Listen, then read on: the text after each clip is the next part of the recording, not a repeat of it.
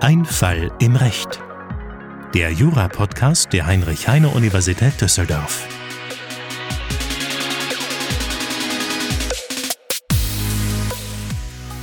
Hallo und herzlich willkommen zu Ein Fall im Recht, dem Jura-Podcast der Heinrich-Heine-Universität Düsseldorf mit den Fällen aus dem echten Leben. Mein Name ist Tristan Rohner, ich bin Mitarbeiter am Lehrstuhl von Professor Potzun und wie immer heute auch mit dabei Clara Dresselhaus, auch ich bin Mitarbeiterin am Lehrstuhl von Professor Potzun.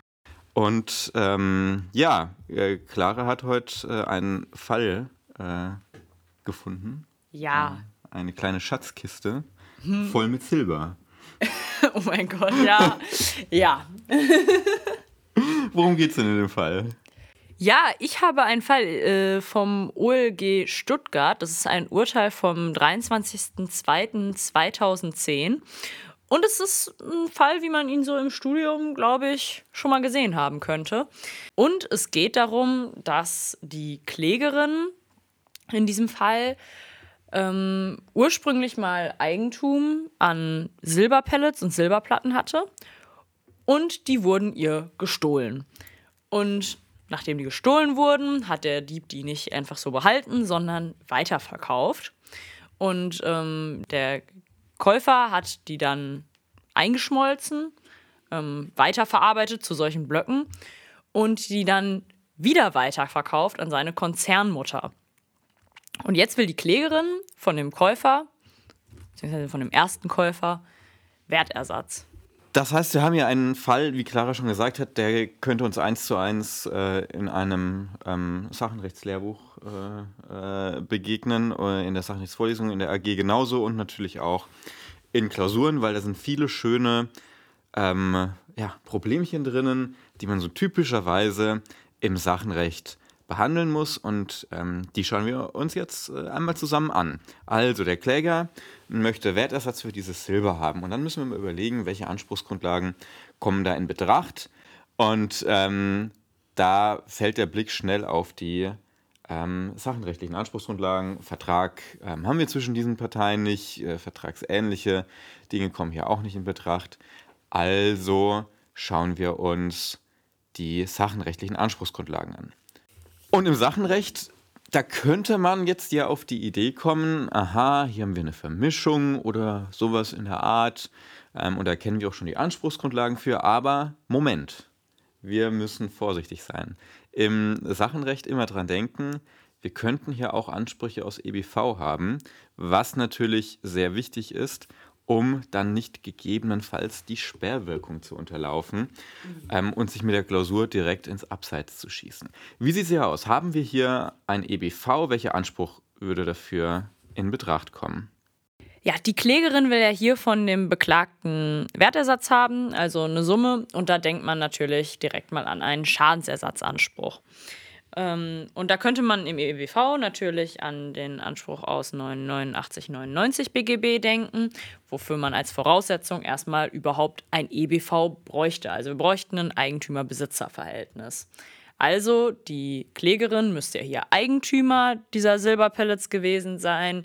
Die Beklagte müsste unberechtigte Besitzerin gewesen sein und dann halt noch die weiteren Anspruchsvoraussetzungen des Schadensersatzanspruchs. Und wichtig, dafür genügt es, dass dieses EBV zum Zeitpunkt der ähm, Vermischung bestand. Ja, das muss am Ende nicht mehr bestehen. Also es ist jetzt egal, ob diese Sache untergegangen, weiterverarbeitet, zerstört oder was auch immer wurde. Abzustellen ist immer auf den Zeitpunkt ähm, der Zerstörung beispielsweise. Genau. Ähm, dann würde man ganz klasse starten äh, und prüfen, wer denn eigentlich im Zeitpunkt, wo hier die maßgebliche Handlung, also dieses Vermengen des Silbers äh, stattgefunden hat, wer da eigentlich Eigentum an der Sache hatte. Dann würde man sagen, okay, Klägerin, das setzen, stellen wir jetzt einfach mal fest, die war Eigentümerin. Es wird, wurde auch im Urteil an keinem Punkt irgendwie bezweifelt, dass sie ursprünglich mal Eigentum an diesen Silberpellets hatte. Ähm, und dann könnte man sich natürlich fragen, hat die dieses Eigentum möglicherweise wieder verloren? Und da könnte man natürlich erstmal, natürlich nicht durch den Diebstahl, könnte man an einen rechtsgeschäftlichen Eigentumserwerb ähm, der Beklagten hier denken, dadurch, dass sie diese Silberpellets von diesem Dieb erworben hat. Genau. Und ähm, Wenn wir jetzt ganz normal 929 Satz 1 prüfen, ähm, dann prüfen wir ähm, Einigung, Übergabe, ähm, Einigsein zum Zeitpunkt der Übergabe und Verfügungsberechtigung. Und da fehlt es natürlich an der Verfügungsberechtigung. Also können wir an einen gutgläubigen ähm, Erwerb denken nach 929 Satz 1, 932 Absatz 1. Und was brauchen wir dafür? Dafür brauchen wir ähm, ein Verkehrsgeschäft, einen Gutglaubenstatbestand, das wäre hier die Übergabe, den guten Glauben nach 932 Absatz 2 auch der ist hier gegeben, haben wir ähm, auch keine Informationen zu, dass sie jetzt wusste, dass diese Sachen ähm, nicht im Eigentum des Diebes waren. Aber wir müssen natürlich auch noch an die Ausschlussgründe denken und deswegen können wir hier so schnell durchrattern. Es ist nämlich ein ganz klarer Fall von 935 Absatz 1. Und zwar bei einem Diebstahl ist die Sache abhanden gekommen und dementsprechend ist jeder gutgläubige Erwerb ausgeschlossen. Ja, das ist ganz wichtig, dass ihr das immer auf dem Schirm habt. Prüft das schön durch, so wie wir das jetzt gerade ganz schnell gemacht haben. Aber sobald da was von Diebstahl drin steht im Sachverhalt, schreibt euch an Rand 935 und denkt dran, gutgläubiger Erwerb ist hier nicht mit dieser Sache. Ja, das ist ganz wichtig und deswegen ähm, bleibt es dabei. Ähm, Kläger ist weiterhin Eigentümer gewesen und die Beklagte ähm, Besitzerin. Ja, ein äh, Recht zum Besitz haben wir auch nicht, dass ich hier, ähm, wo man jetzt direkt dran denken könnte. Und deswegen hätten wir dann ein ähm, Eigentümer-Besitzer-Verhältnis gegeben. Nach 990 Absatz 1 Satz 1 BGB ist aber zusätzlich für den Schadensersatzanspruch erstmal noch erforderlich, dass der Besitzer bei Erwerb des Besitzes nicht in guten Glauben war oder Satz 2 ähm, irgendwann bösgläubig geworden ist im Rahmen seines Besitzes. Und hier sehen wir schon im Sachverhalt, gab es überhaupt keine Anhaltspunkte, dass der Beklagte hier davon ausgehen muss, dass äh, dieses Silber gestohlen war oder dass aus irgendeinem Grund ähm, der Dieb, der ihm das verkauft hat, nicht berechtigt da an diesem Silber war. Und deshalb müssen wir ja erstmal davon ausgehen, dass er eigentlich gutgläubig war. Genau, also er hat ja irgendwann dann erfahren, dass es gestohlen wurde, ja, spätestens als es zu dem Rechtsstreit kam. Aber zu diesem Zeitpunkt war die Sache natürlich schon äh, vermischt, zerstört, untergegangen, was auch immer, sodass es dann egal ist. Aber vor der Zerstörung ähm, ist er immer noch gutgläubig geblieben, hat keine Kenntnis erlangt, dementsprechend geht dieser Anspruch hier auch nicht durch. Also können wir weiter prüfen und jetzt haben wir auch endlich die Möglichkeit, auf die Norm zu springen, die ähm, vielleicht uns von Anfang an angelächelt hat. Wenn wir da etwas von ähm, Vermischung lesen, dann denken wir natürlich an einen gesetzlichen Eigentumserwerb. Ähm, und da denken wir vielleicht an den 948 und dann denken wir hoffentlich auch an die Rechtsfolge im 951. Was steht denn da drin im 951? Da steht drinnen in Absatz 1 Satz 1, wer infolge der Vorschriften der 946 bis 950 einen Rechtsverlust erleidet, kann von demjenigen, zu dessen Gunsten die Rechtsänderung eintritt, Vergütung in Geld nach den Vorschriften über die Herausgabe einer ungerechtfertigten Bereicherung fordern. Das ist ja im Grundsatz erstmal das, was äh, unser Kläger hier möchte. Aber jetzt müssen wir direkt aufpassen. Und zwar wir haben ja gerade schon festgestellt, wir haben ein EBV. Wie ist das jetzt mit der Sperrwirkung? Dieser 951 verweist ja jetzt aufs Bereicherungsrecht, aber eigentlich wissen wir ja, ähm, EBV sperrt Bereicherungsrecht. Und auf den ersten Blick ist das auch so, ja. Also ähm, wir haben hier EBV, jetzt kommt Bereicherungsanspruch, der ist gesperrt. Aber Achtung, vielleicht habt ihr es beim Lernen schon euch immer gemerkt, 951 fällt nicht unter die Sperrwirkung des EBVs. Das kann man sich jetzt so merken, ja, das ist okay, damit kommt man auch gut in den Klausuren ähm, zu einer anständigen Lösung, aber es ist natürlich besser, wenn man das verstanden hat. Warum ist das so? Warum ähm, durchbricht 951 die Sperrwirkung des EBVs? Der Gedanke dahinter ist der folgende. 951 tritt an die Stelle des Anspruchs aus 985, also anstelle des Vindikationsanspruchs, anstelle des Herausgabeanspruchs des Eigentümers. Warum ist das so? 951 greift ein, wenn wir einen gesetzlichen Eigentumserwerb haben. Ja, das heißt, wenn der Eigentümer aufgrund einer der Tatbestände in den 946 fortfolgende das Eigentum verliert. Und mit diesem Eigentumsverlust geht natürlich einher, dass dann auch der Vindikationsanspruch ähm, flöten geht. Das heißt, das Eigentum verschwindet und 951 setzt sich jetzt anstelle dieses Eigentums. Und wenn man das einmal verstanden hat und sich dann zurückbesinnt auf das EBV und dessen Sperrwirkung, dann wird es vielleicht etwas klarer. Das EBV soll natürlich nicht das Recht des Eigentümers aus dem Eigentum sperren. Das EBV und seine Sperrwirkung sollen nur dazu führen, dass der unverklagte, gutgläubige ähm, Besitzer geschützt ist. Und zwar, der soll keine Nutzung herausgeben, das soll keinen Schadensersatz leisten.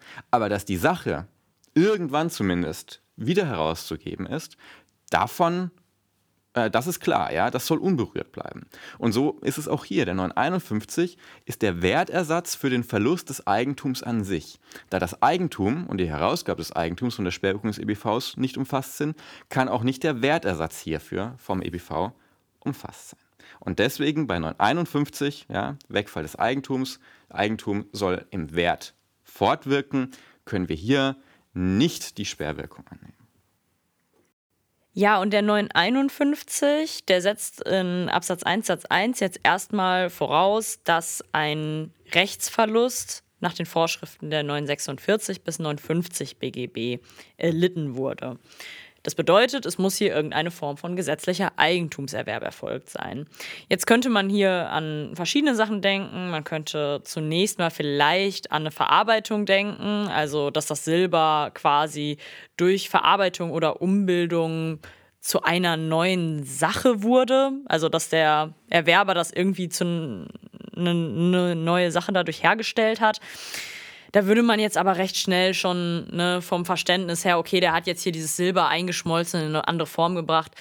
Dass da jetzt irgendwie eine neue Sache, das bestimmt sich ja irgendwie nach der Verkehrsauffassung, muss vielleicht irgendwie eine neue Funktion haben, muss eine erhebliche Wertsteigerung haben, muss irgendwie ne, halt eine neue Sache sein. Äh, dass das hier der Fall ist, finde ich jetzt persönlich eher abwegig. Ähm, sondern man würde wahrscheinlich, also den 59 jetzt dann, wenn man den kurz prüft, dann schnell prüfen, ähm, auf eine Vermischung springen als nächstes nach 948 Absatz 1 BGB.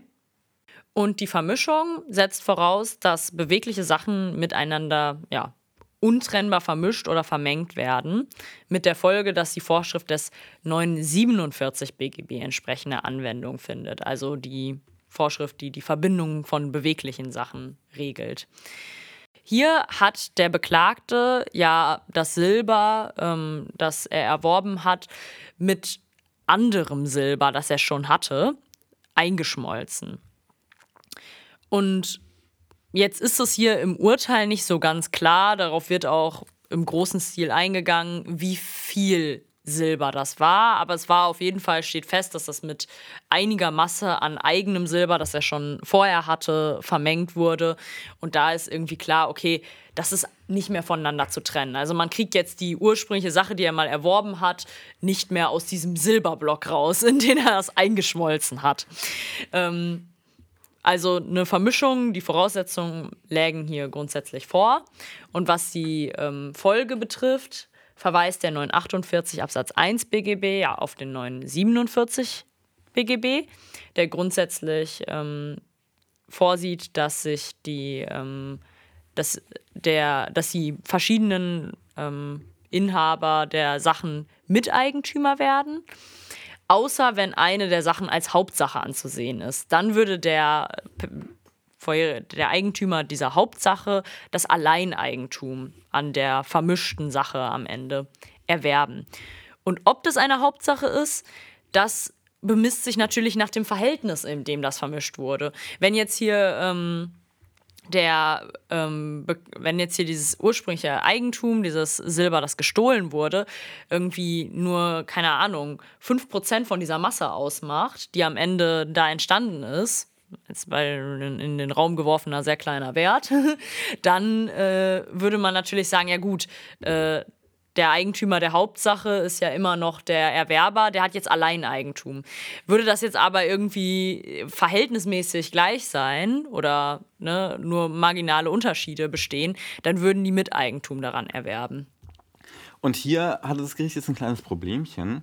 Und zwar war nicht ganz genau klar, wie viel jetzt das Silber des Klägers, das eingeschmolzen wurde, wert war und wie viel das ähm, Silber des Beklagten, das er auch selbst mit eingeschmolzen hat, also praktisch in einen großen Block ähm, gepackt hat, wert war. Also es war jetzt nicht ganz sicher, was hier das Verhältnis dieser beiden, ähm, dieser beiden Mengen zueinander war. Also dass das Gericht ähm, eigentlich hätte Beweis erheben müssen, aber hat sich gedacht, nee, muss ich nicht, das ist immer aufwendig, ähm, Zeugen geladen werden, kostet Geld, es dauert Zeit, möchte man vermeiden. Es hat, na, das Gericht sagt, das ist egal. Ja, das ist ganz egal. Wir spielen euch jetzt mal die Lösung vor für beide Fälle. Ja, wir tun einmal so, ähm, als ob ähm, hier die Beklagte Alleineigentum erworben hat. Und dann prüfen wir einfach für die gesamte Sache ähm, den 951 weiter. Und das machen wir jetzt auch als erstes. Und dann schließt sich nochmal an, was wäre eigentlich ähm, die richtige Lösung, wenn wir hier Miteigentum haben an diesem Block Silber. Egal in welcher Höhe jetzt, das spielt dann erstmal für die Lösung keine Rolle. Ähm, und das wird dann noch angeschlossen als Prüfung. Aber für uns, wir tun jetzt erstmal so, auch wenn es im Rechtsstreit unklar war, so als ob hier die Klägerin allein Eigentum erworben hat. Ja, und in diesem Fall wäre es ja jetzt so, ähm, ein Rechtsverlust nach den Vorschriften der 946 folgende liegt vor. Wir würden dann hier von einer ähm, Vermischung ausgehen, mit der Folge, dass hier der ähm, ursprüngliche Eigentümer Tümer dieses Eigentum vollständig verloren hätte. Und dann sieht der 951 BGB als Rechtsfolge vor, dass die Vergütung in Geld nach den Vorschriften über die Herausgabe einer ungerechtfertigten Bereicherung gefordert werden kann.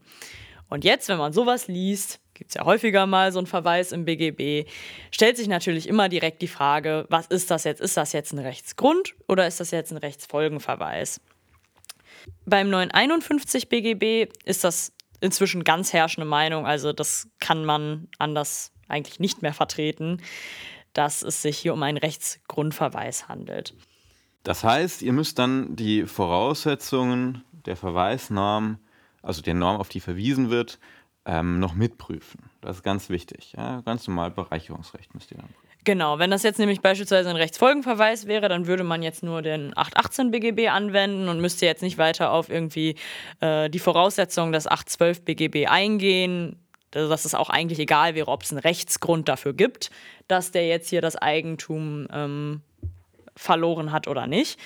Und äh, das ist, ja, ist inzwischen anerkannt, dass das äh, nicht sein kann. Das würde zu völlig absurden Ergebnissen führen. Deswegen müssen wir jetzt als nächstes Bereicherungsrecht prüfen. Und Yay. zwar. Juhu!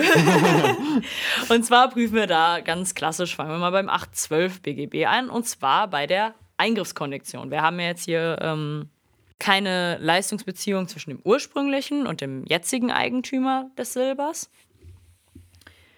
Und da würde man sich als erstes vielleicht jetzt schon mal die Frage stellen, geht das überhaupt?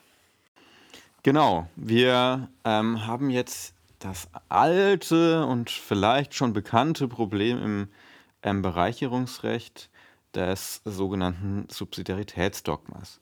Wenn wir uns den 812 mal angucken und die Eingriffskondition da mal heraus, äh, herausfieseln, also Paragraph 812 Absatz 1 Satz 1 Alternative 2.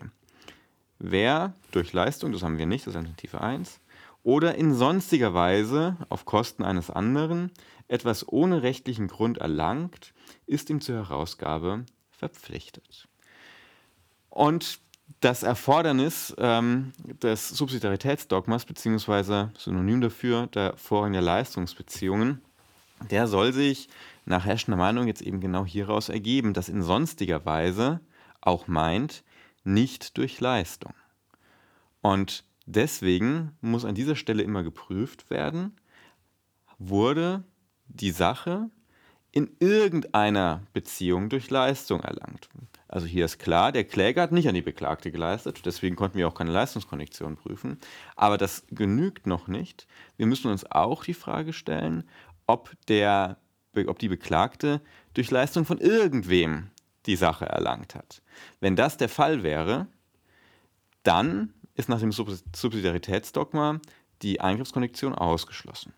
Der Grund dafür, ja, den ähm, muss man sich immer vor Augen führen, ist, wir sollen immer anhand der Leistungsbeziehungen solche missglückten Verträge rückabwickeln. Es soll nicht sein, dass zwei Personen, die vorher nichts miteinander zu tun hatten, plötzlich äh, in einen Rechtsstreit gedrängt werden, ähm, Dinge beweisen müssen, über die sie gar keine Kenntnis haben. Ähm, Einwendungen gehen ihnen verloren, die sie gegenüber ihren eigenen Vertragspartnern haben. Und ganz wichtig, sie müssen plötzlich das Insolvenzrisiko tragen von Personen, die sie sich nie ausgesucht haben.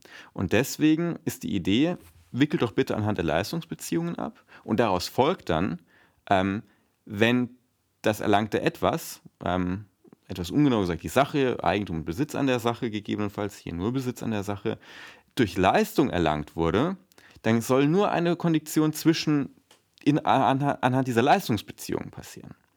Ja? Deswegen schauen wir uns jetzt an, hat die Beklagte die Sache anderweitig durch Leistung erlangt. Und das würden wir bejahen. Und zwar von dem Dieb. Ja? Von dem Dieb wurde die Sache gekauft und der hat dann in Erfüllung der Verbindlichkeit aus dem Kaufvertrag ähm, an die Beklagte geleistet. Sodass wir hier grundsätzlich ähm, mittendrin wären im Subsidiaritätsdogma. Jetzt könnte man sich hier natürlich fragen, ist das ein, also heißt es jetzt, ist es hier vorbei oder könnte man hier von diesem Grundsatz vielleicht auch eine Ausnahme machen? Und das ist immer ganz schön im Bereicherungsrecht, weil ähm, es ist ja extrem von diesen Wertungen dominiert. Insolvenzrisiko, vertragsliche Wertungen müssen berücksichtigt werden und so weiter. Das Schöne ist aber auch daran, dass man ähm, auch gerne mal einfach so eine Ausnahme davon machen kann. Und zwar ist es beim äh, Vorrang äh, der Leistungsbeziehung, gibt es so ein paar Fallgruppen, da ist das anerkannt. Und es könnte sich hier zufälligerweise um eine solche handeln. ähm, und zwar ist es ja so, dass die Sache hier ursprünglich mal abhanden gekommen ist. Also der Dieb hat ähm, die dem ursprünglichen Eigentümer ähm, weggenommen, weiterveräußert. Und in diesem Falle wird regelmäßig davon eine Ausnahme gemacht. Wir sagen nämlich, ähm, nach den sachenrechtlichen Wertungen soll die Sache nicht einfach, äh, muss hier ein Durchgriff quasi auf den Erwerber trotz seines äh, guten Glaubens, trotz des Vertrauensschutzes, den wir grundsätzlich haben, möglich sein, weil der eben ähm, keinerlei, in keiner Weise den Verlust dieser Sache hier veranlasst hat. Deswegen muss er auf jeden Fall darauf zurückgreifen und können, der soll das Eigentum hier nicht verlieren. Und diese Wertung, die setzt sich fort, auch nachdem der dann das Eigentum doch zufälligerweise durch den gesetzlichen Eigentumserwerb verloren hat. Und in dieser Situation sagen wir, hier ist es, äh, hier geht dann am Ende äh, gibt es eine gesetzliche Wertung dahingehend, dass hier das Bedürfnis des Eigentümers vorgeht, vor dem Schutz, Vertrauensschutz auch des ähm, Erwerbers, weil am Ende ist es auch ein Stück Vertrauensschutz, wenn es darum geht, dass er quasi ähm, an seine Leistungsbeziehung ähm, an seiner Leistungsbeziehung festgehalten wird und jetzt nicht den Durchgriff eines Drittens erleiden muss, äh, eines Dritten erleiden muss. Ähm, und deswegen ähm, wird in diesem spezifischen Fall von diesem äh, Grundsatz des Vorrang der Leistungsbeziehung eine Ausnahme gemacht. Genau, und das ist auch wieder vielleicht mit so einem Vergleich ganz gut zu erklären und sich zu merken, wenn die Sache jetzt nicht verarbeitet worden wäre, ja, äh, nicht vermischt worden wäre, dann hätte der Eigentümer ja noch den Anspruch aus 985. Das heißt, er hätte, er hätte sowieso durchgreifen können. Ja? 985 schert sich auch nicht um die Leistungsbeziehungen. Und nur weil wir jetzt nicht mehr aus 985 vorgehen, sondern aus 951 in Verbindung mit Bereicherungsrecht vorgehen, soll der Eigentümer nicht schlechter gestellt werden. Genau, die übrigen Voraussetzungen der Eingriffskondition sind auch gegeben. Ähm, hier hat äh, die Beklagte etwas erlangt, zumindest den ähm, Besitz an der Sache. Das ähm, geschah auch auf Kosten des Klägers. Bei der Eingriffskondition müssen wir immer daran denken, es muss ein Eingriff äh, in eine dem Anspruchssteller zugewiesene Rechtsposition sein. Das war hier das Eigentum, ja, das war unproblematisch dem Kläger zugewiesen, denn das wurde ähm, durch die unberechtigte Besitzübertragung, aber dann später auch durch die Verarbeitung eingegriffen und das geschah auch ohne Rechtsgrund. Ja. Zwischen Kläger und Beklagter gab es hier keinen Vertrag und dementsprechend keinen Rechtsgrund. Und dementsprechend ähm, können wir jetzt äh, ja, für diesen Anspruch zum Ergebnis kommen. Ja, 951 Absatz 1 Satz 1 in Verbindung mit 812 Absatz 1 Satz 1 Alternative 2 führt nun zum Ersatz für den Eigentumsverlust und damit würde der Kläger hier Wertersatz für das verarbeitete, für das vermischte Silber erlangen. Aber wir haben ja versprochen, damit ist der Fall noch nicht zu Ende, denn das Gericht musste jetzt auch noch hypothetisch durchprüfen, was wäre denn eigentlich, wenn hier Miteigentum an diesem Block Silber bestanden hätte. Das heißt, wenn, dann nehmen wir mal an 50-50, ja, der Silber vom Kläger hat 50 Prozent dieser Masse ausgemacht und das eigene Silber des Beklagten auch 50 Prozent. Dann wären die beiden Miteigentümer geworden. Und für den Fall, dass der ursprüngliche Eigentümer hier Miteigentum erworben hat, stellt das Gericht auf den Paragraphen 816 Absatz 1 Satz 1 BGB als Anspruchsgrundlage ab. Da ist drin geregelt, dass wenn ein Nichtberechtigter über einen Gegenstand eine Verfügung trifft, die dem Berechtigten gegenüber wirksam ist, dass er dann dem Berechtigten zur Herausgabe des durch die Verfügung Erlangten verpflichtet ist. Das setzt dann folglich voraus, dass der ähm, Erwerber des Silbers, derjenige, der es verschmolzen hat, als Nichtberechtigter eine Verfügung über den Gegenstand getroffen hat. Gegenstand, der Gegenstand ist hier das Silber und die Verfügung könnte hier drin anzusehen sein, dass der Erwerber das Silber an seine Konzernmutter weiter veräußert hat. Und diese Verfügung, die hätte er auch als Nichtberechtigter getroffen. Das haben wir ja ganz am Anfang geprüft. Wir haben uns ja die Frage gestellt, ähm, wurde hier die beklagte ähm, Eigentümerin? Und das haben wir verneint. Das heißt, ähm, sie wäre insofern Nichtberechtigte, als sie auch über den Miteigentumsanteil verfügt, der noch dem Kläger zusteht. Das ist ja gerade der Punkt. Der ähm, Silberklotz, der Silberbarren gehört so haben wir es jetzt hypothetisch gebildet, zu 50 Prozent dem Kläger, zu 50 Prozent dem Beklagten. Und hinsichtlich der 50 Prozent, die dem Beklagten gehören, kann der Beklagte natürlich auch verfügen als Berechtigter. Aber hinsichtlich der 50 Prozent, die dem Kläger gehören, verfügt er dementsprechend als Nichtberechtigter. Okay, also die Beklagte ist hier Miteigentümerin und konnte deswegen grundsätzlich nicht einfach äh, über die, das Silber ohne weiteres verfügen, ist grundsätzlich erstmal nicht Berechtigte. Jetzt ist es aber für 816 Absatz 1 Satz 1 BGB essentiell, dass die Verfügung wirksam war. Und jetzt könnten wir uns fragen, wie kommen wir denn jetzt zu dieser Wirksamkeit, wenn sie ja eigentlich als Nicht-Berechtigte gehandelt hat hier? Und da kann man natürlich an gutgläubigen Erwerb denken, aber bevor wir so weit kommen, gibt es ja noch eine andere Möglichkeit und zwar könnte sie verfügungsbefugt sein. Und diese Verfügungsbefugnis, die könnte sich daraus ergeben, dass hier die Klägerin dadurch, dass sie später Klage erhoben hat, beziehungsweise dann später noch in Berufung gegangen ist, das ist hier so ein bisschen wirr in dem Verfahren, dass sie dadurch konkludent diese Verfügung der Beklagten gegenüber ihrer Konzernmutter genehmigt hat. Und so eine Genehmigung hätte nach 185 Absatz 2 Satz 1 erste Alternative zur Folge, dass diese Verfügung als Extung wirksam anzusehen wäre. Jetzt könnte man natürlich sagen, das ist jetzt schon eine ziemlich weite Interpretation dieses Verhaltens, dass sie da irgendwie geklagt hat.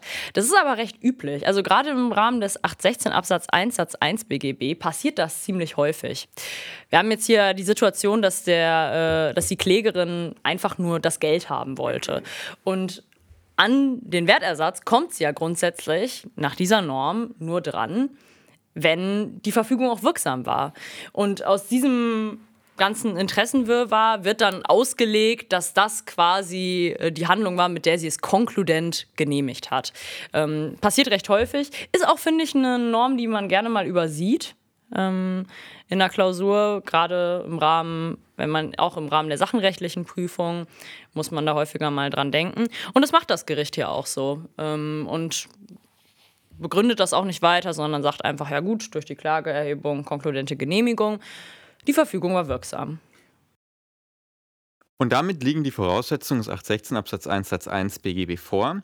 Und die Rechtsfolge, wie sie im Gesetz steht, heißt nun, dass ähm, der Kläger hier das durch die Verfügung Erlangte bekommen würde. Die herrschende Meinung sagt, das ist der Kaufpreis. Das kann man auch anders sehen. aber im Regelfall sollte man hier einfach auf den Kaufpreis abstellen. Und in unserem vorliegenden Fall war dieser Streit für das Gericht sowieso unerheblich. Was nehmen wir also aus diesem Fall mit? Wie ich finde, eine ganze Menge. Wir haben angefangen ähm, mit dem EBV und der Sperrwirkung des EBVs, dann Ausnahmen von der Sperrwirkung des EBVs mit 951. Über 951 ging es dann weiter direkt ins Bereicherungsrecht. Dort sind wir dann auch beim Subsidiaritätsdogma gelandet und wiederum bei den Ausnahmen davon um zum Schluss nochmal, äh, wie ich finde, einen recht dankbaren 816 anzuschauen. All das sind Konstellationen, die kommen ständig dran. Ja? Die habt ihr vielleicht in den AGs auch schon gesehen ähm, und in euren Vorlesungen alle schon mal durchgenommen. Das ist super, das zu wiederholen. Ähm, denkt das nochmal durch. Das ist absolut wichtiges Wissen ähm, fürs Examen, für Klausuren und alles drumherum. Ja, das war's auch schon wieder von uns. Ähm, toller Fall, hat Spaß gemacht, äh, kann man, glaube ich, richtig was von lernen. Und äh, dann freue ich mich schon aufs nächste Mal. Ähm, vergesst nicht, uns überall zu folgen: Instagram, Spotify, was auch immer. Ja, ich fand's auch super. Vielen Dank und bis zum nächsten Mal. Tschüss.